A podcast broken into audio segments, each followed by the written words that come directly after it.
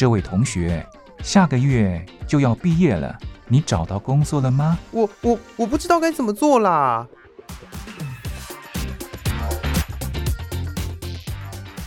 想找工作，却不知道该从何着手；想换跑道，却不知道自己能不能做得来。收听职业相谈所，让各行各业的前辈为你指点迷津。在职场上迷路的人啊，一起来寻找你的栖身之所吧！欢迎收听职业相谈所。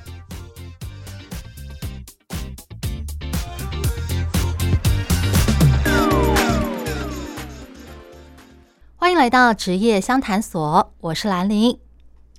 我因为要主持节目的关系哦，所以呃经常要搜集各式各样的资料，也因此我看了很多的影剧，还有动漫类的作品。那我发现消防这个题材啊，最近越来越受到大家的关注。像台湾在这几年就推出了一部叫做《火神的眼泪》的电视剧，它就是以消防员为主。台湾的图文作家蠢羊，他也画了一个消防歌的故事，就是把消防员画成鸽子，然后描写他们在工作上遇到各式各样的事情，非常有趣。这就让我想到，虽然我家附近就有消防局。每次有重大火警发生的时候，他们就会出动，让人觉得非常安心。但是我从来不知道他们详细的工作内容，我不知道他们平常在做些什么。我想，可能有一些听众朋友也跟我有同样的感触，就是想要了解消防员的工作内容，了解他们的生活，甚至会想说，我是否也能够做像这样子保卫家园的工作呢？所以今天我就邀请了一位消防员来跟大家分享他的工作经验。那我邀请的是蓝玉洁蓝消防员，玉姐你好。哎，主持人好，各位听众朋友大家好。好，那玉姐，我想问一下哦，就是消防员感觉真的是个非常帅气、非常重要，但是也感觉有点危险的工作，因为你们经常要在各个火场或是一些发生重大事件的地方穿梭，所以我想知道就是。你为什么会想当消防员？嗯，一开始主要的契机也还是在涉及到是说家里的经济条件不是那么好，嗯，所以其实消防人员在台湾其实就是一个公务人员的身份。那想说就考个公务人员，就是求个安稳这样子。对，其实当初也没有特别宏大的理想，因为我知道有些那个朋友其实是呃，他是有被消防人员拯救过。比方说，呃，我一个同期的同学，他是国中、高中的时候，他他家里发生火灾，然后被消防员拉出来过，所以说他那时候是怀抱着憧憬来考进来消防人员的，然后还是希望说当消防员能够帮助更多人这样子。但呃，个人因素的话，本身就是因为家里经济的关系，然后是公务员的关系，所以我才考进来这样子。对。可是公务员职位有很多啊，为什么非消防员不可呢？嗯。也没有说非消防员不可啊，就是刚刚好当时是有一个算是一个启蒙老师，然后他推荐我去读警校，所以说那时候警警察专科学校就是呃消防跟警察。那个人是因为我是自然组的，所以我就很理所当然的选择了消防系这样子。对，哦，原来如此啊！刚刚提到这个警消啊，我就想到之前节目邀请了一位航警。也是来分享他就职的经验。那个时候我才知道，就是警察跟消防，你们的就业管道其实有点类似。就是第一个，你可能从呃体制内出身，例如说你读警专、警大。那如果你不是这个体系的话，你可能是呃一般大学出身。那这个时候就从外面考进来，就去考这个一般警察特考，就是国家考试。那我之前访问的那位航警。他是一般大学出身，就是考这个国家考试进来警察体系的。那你的话，你是读警专进来的，对不对？对，没错。那警专它跟一般大学所读的这个内容有什么不一样呢？因为一般大学的话，呃，我们通常除了专业科目之外，可能还会有一些呃一般的课程，例如说像是国文、英文之类的。对，那呃警专的话。大概都在学一些什么内容呢？呃，其实警专它就是两年制的那个专科学校，嗯，所以它其实也算是它会发发给一张那个副学士的那个学位，嗯，所以说它在学科上面其实也是蛮偏，也也是有一部分是偏向跟大学的那个学科是类似的，比方说像国文、英文，其实基本上都会修。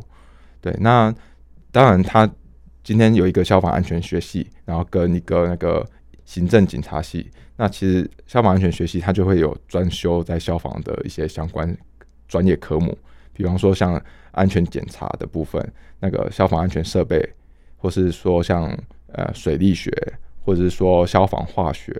或者是说像紧急救护人员的紧急救护的相关技能，对，紧急救护技术员的相关技能，然后或者是说呃，也有一些那个消防人员的救助，就是救援的部分，特殊的呃消防救灾，或是说消防战术，这些都是比较偏专科的部分。那那部分就一样是会呃，通通在那个这两年的那个学科里面都都会学到。对了解，那体能方面是不是也需要加强？体能的话，就是每天都会有一些体能课程，比方说像早上会带去跑跑操场啊，或者是说一些军训课程，或者是说呃一些专业体能的部分。现在其实有在推广说，呃，消防人员就是专项体能，比方说像呃跑步的人，他一定会是在 focus 在那个跑步那一块。就是在耐力的部分，或者是说爆发力的部分。那消防人员其实现在也有一个一些比较专项的一些战术体能的部分，所以说那部分其实是在呃训练说消防人员的一些爆发力，或者是说呃他的一些肌耐力的部分，其实都跟以往的训练不一样。其实现在都有比较偏更专业化的训练这样子。哦，原来如此。那等到警专读完之后，就可以成为消防员了吗？通过考试之后？呃，一一样，就是呃，我们所谓的先训后考，或是先考后训，差别是在于说，我今天是经过了专业训练之后，然后去考到国家考试，或者是说你是先考到国家考试，再经过专业训练，是这两种的差别，这样子。嗯，原来如此。那消防员的工作啊，我们一般知道的就是哪里发生火警，你们就去救。但后来我查了资料，发现其实消防员的任务还蛮多的。就是根据这个消防法来看，你们的任务可以分成三大类，就是抢救灾害、预防火灾，还有紧急救护。那可不可以大概讲一下，就是这三个项目包含哪些内容？好比说，像第一个抢救灾害的部分，除了火灾之外，你们还要救什么吗？呃，除了火灾之外，其实消防人员其实是包山包海啊。像我之前服务在山区分队，嗯，就是阳明山。那其实山域搜救，或者是说山难，有人失踪、失联，然后或者是说有人摔落边坡，或是跌落山谷之类的，那些其实都是要消防人员去协助。对，然后或者是说靠海边或者靠河边，其实像淡水河，我们其实也很常会有一些救溺的。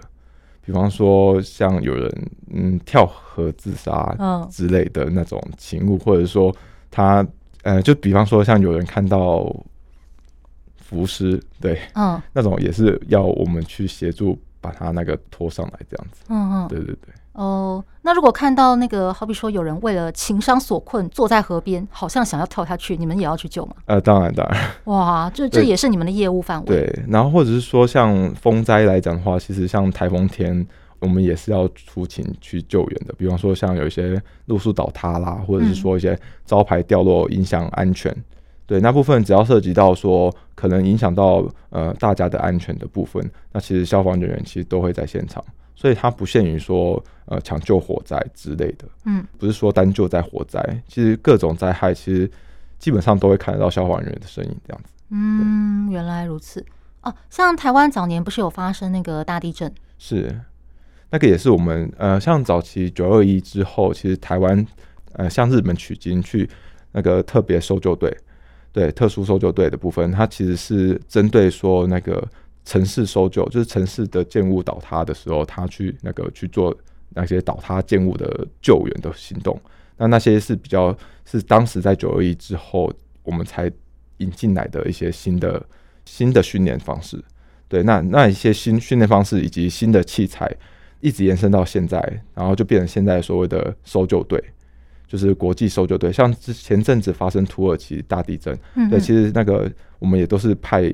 各县市以及消防署的那个搜救人员过去协助，对，他就是专门 for 那个赈灾的部分。对，原来如此哦，救灾真的是很了不起的工作。我记得之前有看到一些网络上的经验分享，就是呃，有些人可能去当兵，然后就经历了这个台风天救灾，然后可能在救灾的过程中看到了一些遗体，让他觉得很害怕，觉得有点受到冲击。那刚刚这样听下来，就是在救灾的过程中，你们也有机会遇到像这样子的情况，你自己有遇到过吗？嗯，其实呃，担任消防员难免一定会遇到生离死别，或者是说一些比较比较冲击的场面，对，比较冲击的状况，对，其实都会有。呃，应该说消防人员其实我们还有兼一个身份，就是紧急救护人员，就是你打一一九的时候，我们会有救护车到现场。对，那救护现场的状况就是会很会会更多，嗯，比方说像孕妇紧急生产，呃，呃，这个我有遇过，紧急生产的部分，或者说一些比较特殊的自残行为，哦，对，或者是一些嗯已经死亡的状况，对，这都会遇到。那那些其实真的会对于那个呃当下救灾人员或是救护人员，其实会比较大的冲击，对。那这样心理素质要很强大呢？你是怎么挺过来的？呃、或一开始总是会怕的吧？新人时期总是会怕的嘛？你是怎么克服的？嗯，应该是说多多少少，其实学长学姐其实都会有跟你告知说，就是你可能要去庙里拜拜、修家之类的，哦、对，或者是说看你有没有什么一些比较信呃信奉的一些宗教，然后去做一些那个让自己心灵心灵比较平平静下来的状况，对。嗯，其实都会有，或者是说你可以求助一些那个，呃，目前都还是会有一些可能会有一些 P T P D S T，就是创伤后压力症候群。嗯，对，那部分其实也是可以去求助一些身心科医师。嗯，对，或者是说一些精神科。那目前台湾其实都会有，呃，政府其实它都有一个智商补助。对，像呃各各县市政府其实都会有一些智商补助。对，所以说它可能一年会提供你。呃，五个小时或是六个小时的时间去做一些心理智商，对，那部分其实也都可以充分去运用。了解。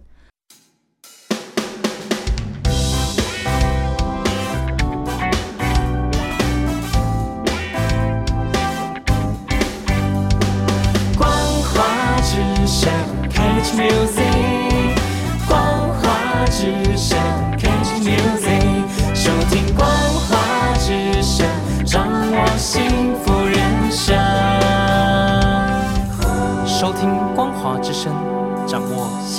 生。那你们的三大任务，第二个就是预防火灾哦。这个部分，我记得之前我住的地方，他们有在推广，就是装那个警报器啊。对，是。所以这个就是预防火灾的一部分。对，其实预防火灾，它就是偏向在宣导。嗯。告知民众说你的正确的呃防救灾观念，对，那所以说像呃以台北市来讲的话，其实我们会有一些宣导，我们会宣导住宅用火灾警报器，就是我们简称的住警器，它就是在安装在家里的时候，它可以那个呃依靠独立式的那个电池，它可以侦测到有浓烟发生，它就会通知你要避难逃生，它会发出一些。刺耳的声音，然后去通知你说：“哎、欸，有火灾发生了。嗯”对，你要你要进行避难，这是一种。然后或者是说我今天呃，像呃国中国小有一些呃宣导，就是学校里面的宣导课程，然后就是消防人员就会进去里面，然后去去宣导说，我今天是呃宣导 CPR 啦，或者是说我宣导一些呃火灾观念，对，那那如何逃生这样子。对，而且或者是说，我们会呃，第三个有可能是说，我们可能会在一个社区里面办一些社区防灾园游会，或者是防灾宣导，就是比较大型的，跟里办或者是说跟那个社区人员去做一个呃充分的一些那个讨论之后，然后去规划一个宣导活动这样子。嗯，原来如此。那最后一个就是紧急救护，就是刚刚提到的，好比说孕妇生产，或是有人自残，或者是可能有人。呃，酒醉闹事打群架，然后受伤了，你们就要出动，赶快把他们送医院，这样子。对，所以紧急救护目前是现在台湾消防人员负担最大的一个业务。对，因为其实呃，目前打一一九其实多数都是要求救护车。嗯，对，那救护车其实目前是台湾最多的一块。其实像过去，其实每年都大概都成长了五五 percent。嗯，对，那其实到今年应该是呃平均的每一年的趟数应该是有一百一百多万趟。对，嗯、所以说其实它是一个目前是在消防人员其实大多都是在跑救护啦。对，嗯嗯，对，因为。毕竟比起火灾，可能有人受伤的几率会更高。对，因为其实这也可以讲说，其实火灾预防这一块，其实台湾其实做的已经算是越来越好了。火灾量降低之后，其实火灾出勤次数其实不见得就会那么高。嗯，但当然它还是危险的。所以说，其实，在消防人员的训练里面，火灾的部分、火灾预防的部分，或是火灾抢救的部分，其实都还是主要的。另外一大块就是紧急救护的部分。对，了解。而、除了刚刚提到的这三大任务之外，另外还有像是呃协助其他机关，然后还有为民服务的部分。协助其他机关，哦、呃，我能想象到的大概就是台风，或者是呃刚刚讲的山难、海难、地震，就是当有这种重大灾难发生的时候，那时候。就是除了其他单位，呃，各地方政府可能要那个派人来救灾之外，你们也要帮忙，这就是所谓的协助其他机关吧？倒不如说是一起去帮忙救灾、处理重大事件，这样吗？嗯，一起处理救灾事件，比方说像交通事故，好了，其实警察、交通队或者说消防人员，呃，如果说有人受困在车子里面，那消防车会出动，然后救护车也会出动，那其实它就是一个行政相助的，应该说一起运作的过程。去解决这一个事件，对。那另外一个行政上协助其他机关，就比较有可能像过往的一些呃协助捕风抓蛇的部分，就是其实它是农业呃农委会的事情，对，行政院农委会的相关权责，但是它其实在长长期其实是被要求消防员去做，嗯，对，所以它其实算是协助其他机关的事项，但其实在，在呃早期，在七八年前。消防人员其实有相关的抗争，然后去争取到说今天业务回归到农委会这样子。嗯，对，所以说农委会他才编列预算，然后去做捕风抓蛇的业务，回归到他们本身的一些业务权责的机关这样子，而非消防人员去做处理。嗯，呃，确实，因为动物的这个部分感觉上跟消防救灾真的没什么关系，而且你们也不是那个动物大师。对，虽然说请你们去救，可是你们没有受过这方面的训练，可能也会遇到危险。呃，对啊，就是像我个人就有经历过，就是在路上为了要呃去呃协助把狗脱困，嗯，应该说有狗在马路上乱跑哦，对，然后那时候就有民众报案说，哎，你要不要就是要要我们派车过去去协助，说把它那个移开拉到路边，对，嗯，好危险。但但其实就是。以我来讲的话，我在路上这样走来走去，反而是我更危险。对，我也觉得。所以说，在那一个状况下，其实也不知道说要怎么样去做处理，因为其实那也不是消防人员在做处理的事情，这样子。对，嗯，啊，确实有时候新闻上会看到一些跟那个动物有关的新闻了。刚刚讲的狗狗跑到这个快速道路上，或者是可能有猫咪哦困在一些什么墙角缝隙之类的地方。嗯再不然就是，嗯，之前好像有看到什么石虎被撞死在路边，呃，或者是可能有时候有一些小动物受困之类的，这种新闻还蛮多的。嗯，对，就除非是需要很特殊的救援器材，嗯，比方说像它卡在水泥块里面，嗯之类的那种，你需要真的很特殊，然后动物救援的。单位机关他们没有这种器材，那其实消防人员才有机会，有可能会出去。嗯，但不然，其实很多情况，其实消防人员其实不需要到现场，因为那个受困的小动物，其实用一般的器具，或者说呃比较有专业知识的人员去做处理，其实就可以了。嗯、对，其实就不需要去动用到警消警消这一块的资力资源。对对对，嗯，了解。那最后一个为民服务的部分，例如说像是什么呢？我听说有一种是，呃，有人可能那个手上戒指拔不下来，就可以请你们帮忙这种吗？哦，对啊，其实蛮多，就是戒指卡在卡在手指上面，然后其实叫我们呃，请我们协助帮忙把那个戒指给拔掉，嗯，或是给剪掉这样子，嗯嗯，对，那个其实也有。然后或者是说像一些嗯瓦斯漏气，对，瓦斯漏气，其实消防人员也会到现场去。就是我今天民众担心说瓦斯漏气会造成气爆，像之前的那个高雄气爆那种状况，呃，高雄气爆那当然是很严重的灾情。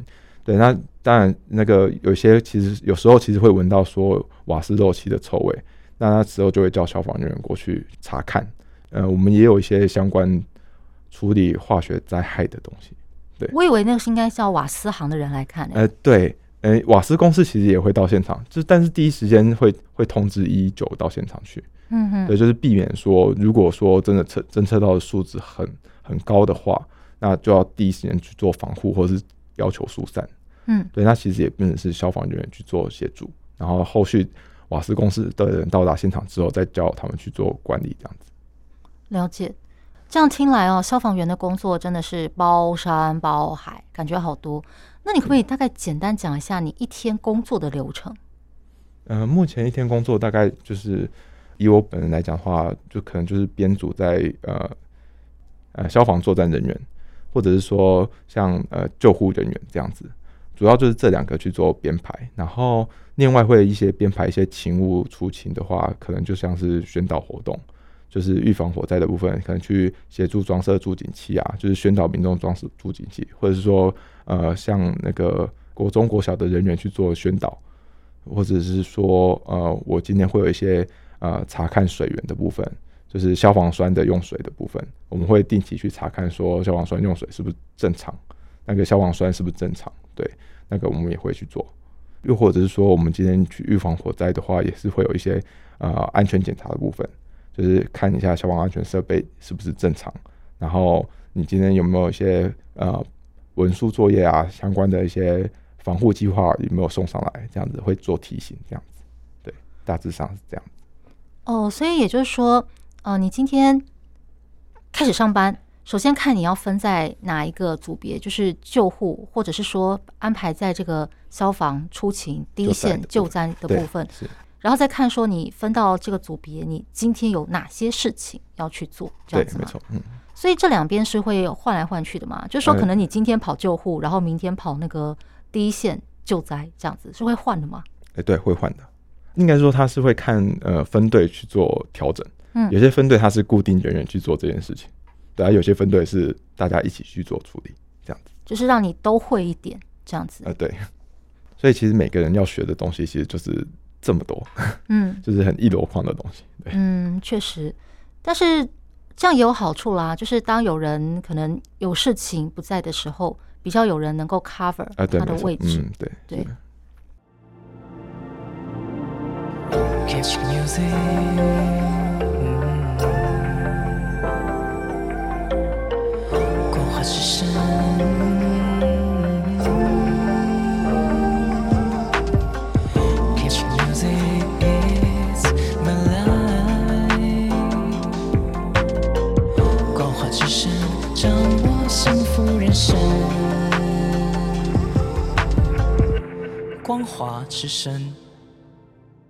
你们的工作是采轮班制哦？对，没错。那那个轮班是怎么轮？就是好比说，嗯，上三休二之类的，还是说你们有分什么早班、午班、晚班？呃，以目前现在的一些新的制度，就今年开始，去年底上路，然后今年开始正式实施的一些规范来讲的话，其实目前台湾的消防人员的勤休制度就是工作一天休息一天。嗯，就是早上八点，然后到隔天八点这样子，就总共二十四小时。嗯，对。那这二十四小时你怎么编排勤务，怎么样去做备勤，或是说怎么样去做救护的话，那就会看各县市的呃各分队去做怎么编排这样子。对，比方说，我可能呃呃一天二十四小时里面有十二小时是跑救护班，那可能中间四个小时是要做训练，比方说像一些。救灾训练或是救护训练，对，然后或是晚上的时间，你会有一些体能训练的部分，对，那中间就是比较偏备勤或是休息时间这样子，大概会变这样。嗯，了解，所以是做一休一，嗯，听起来蛮合理。可是就我看到的一些那个电视剧的情节，就是如果有什么重大事情的时候，就会被抠回来。可能你当时正在跟家人吃饭，或者是你正在跟家人庆生，或是要跟女朋友求婚什么之类的。但是呢，突然间一通电话，你就得赶回去。电视上都这样演，真的吗？呃，目前台湾是比较少会发生这种情况的。嗯，那像比较有可能的话，就是大型灾害。我今天大型灾害人员出去太多，那我今天要去填补这个人员，那其实可能就会叫轮休班的人员先回来顶替上班。对，又或者是说像台风天，我今天需要的那个救灾的量能需要拉高一点，所以我台风天可能会停休。就是你没办法轮休，你要一起上班这样子，才会有所谓的呃被叫回来这件事情。那不然其实很以目前来讲，其实算比较少会发生这样子很临时、非常临时突然叫你回来上班这样。对，嗯，了解。是说这样子哦，做一休一，身体上是有妥善的休息啦。不过好像还是跟一般人的那个作息不一样，因为你上班一整天的时候，表示说你晚上你也要处于一种 stand by。的状态，对，那你觉得这样的作息有对你带来影响吗？你可以接受吗？嗯，应该说目前现在已经习惯了，所以是还、嗯、还 OK。嗯，对，然后也可能还算年轻的哈，三十几岁还算年轻，哦、年轻啊，没错啊，我也是啊，是啊，嗯、对，所以说比较没什么关系。对，然后因为目前其实像我们呃消防人员的工作时间其实还算是很长。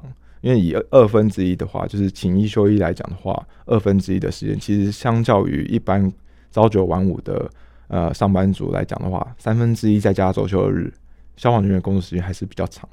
对，那大部分其实就是变成是我我们今天呃有要求，呃希望说政府去做改善，也是因此，所以说今年开始才有一些新的政策出现，这样子。对，了解。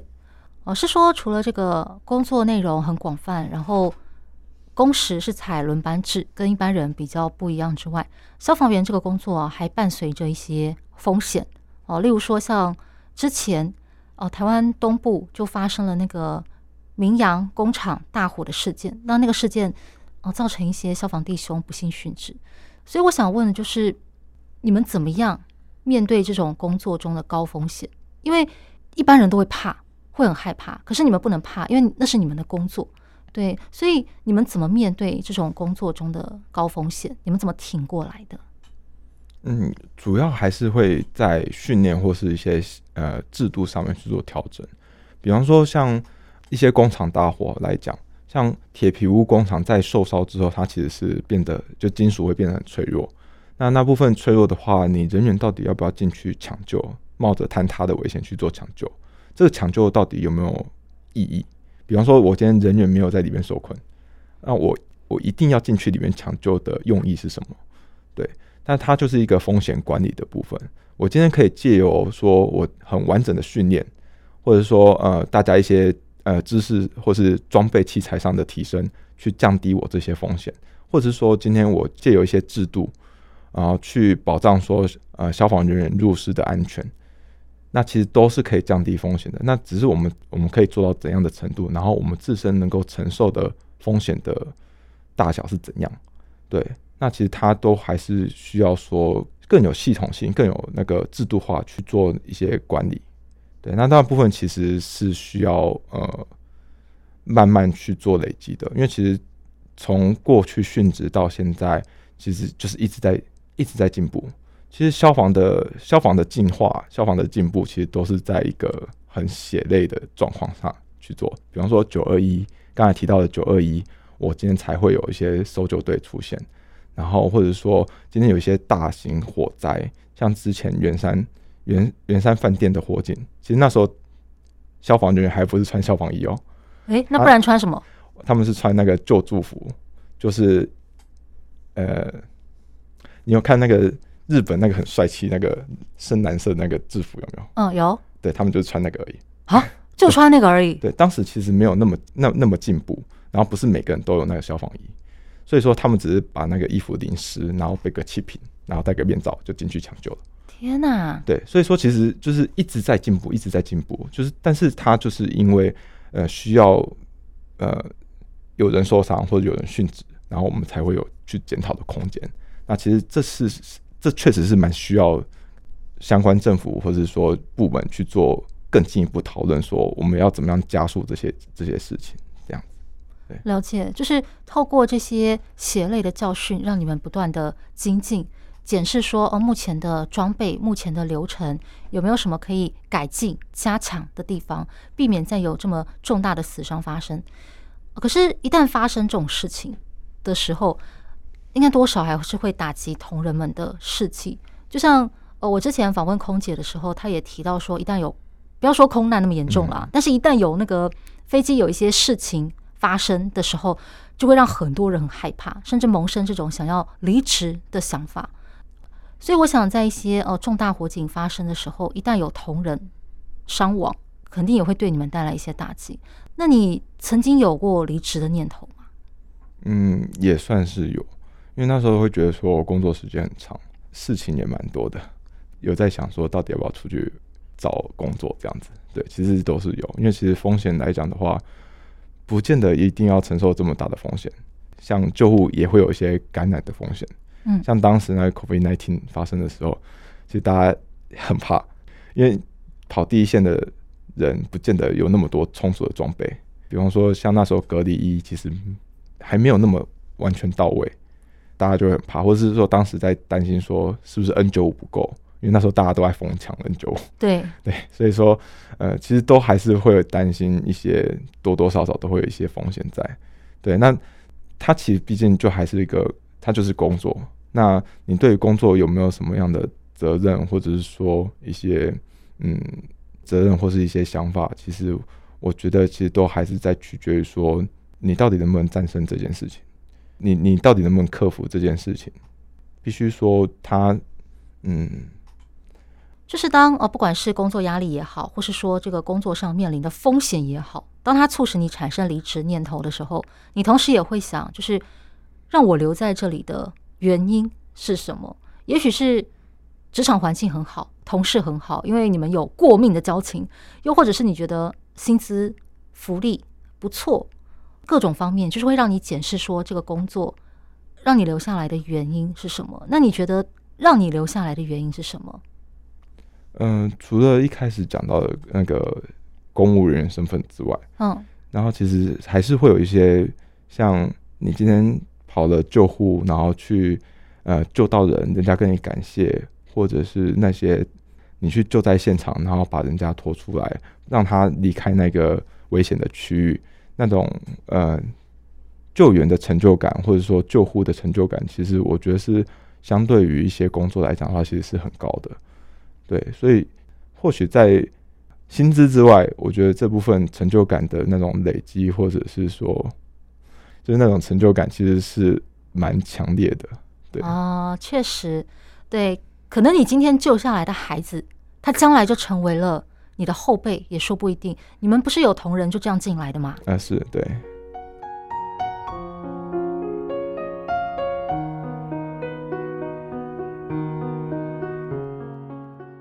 碍于时间的关系，今天的职业相谈所就先进行到这边。今天我们跟玉洁聊到他为什么会想成为消防员的理由，他的工作内容有哪些，以及这份工作虽然工时很长，风险也很高，但是是什么支持他一路走到现在？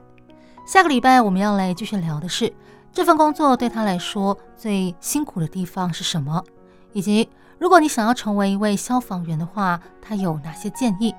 另外。外界对消防员这份工作的一些刻板印象还有迷思，到底是不是真的呢？我也会请他来解答。对这份工作感到好奇的你，千万不要错过下一集哦。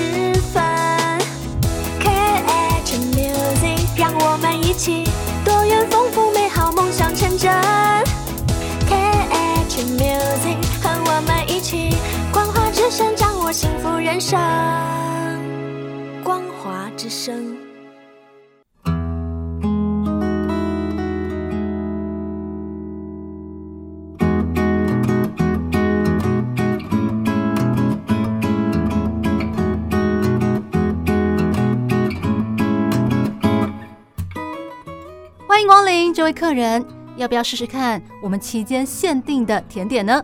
哦，期间限定的啊？对，这是老板为了特殊节日做的，每一次的口味都不一样，只有现在才有卖哦。要不要试试看呢？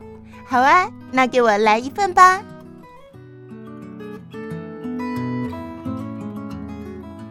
台湾的活动丰富多样，有的像流星，璀璨耀眼，但仅此一届；有的像月亮，年年都办，但主题不同。每场活动、每次内容、每段相遇，都是期间限定。欢迎收听期间限定版台湾。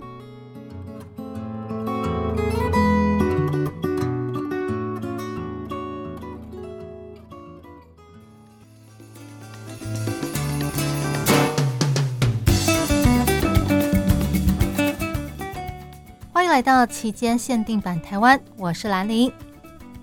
十二月有一个重要的节日，就是耶诞节。为了应应这个节日，全台有许多耶诞节相关活动陆续开跑。其中最受欢迎的就是耶诞市集了。在市集里，你不但可以体验到那种外国的过节氛围，而且还可以吃到很多很有特色的异国美食，或者是呃耶诞热红酒等等。因此，今天就要来跟大家介绍最近台湾最热门的耶诞市集。第一个就是即日起到十二月三十一号，在台北市中心举办的新中山漫游宇宙市集。这个市集它是在台北车站附近的捷运中山站，还有双连站中间的新中山现行公园举办，时间是每个礼拜的五六日下午两点到晚上九点。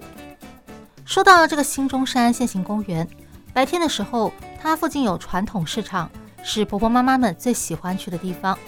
而到了下午，附近的店家陆续开始营业，又变成了时下年轻人最喜欢去逛街购物的文青商圈。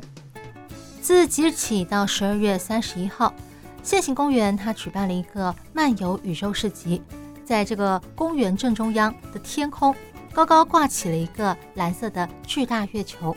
搭配蓝色的灯光布景，还有漫游其中的太空人，让这个市集多了一种既神秘又梦幻的感觉。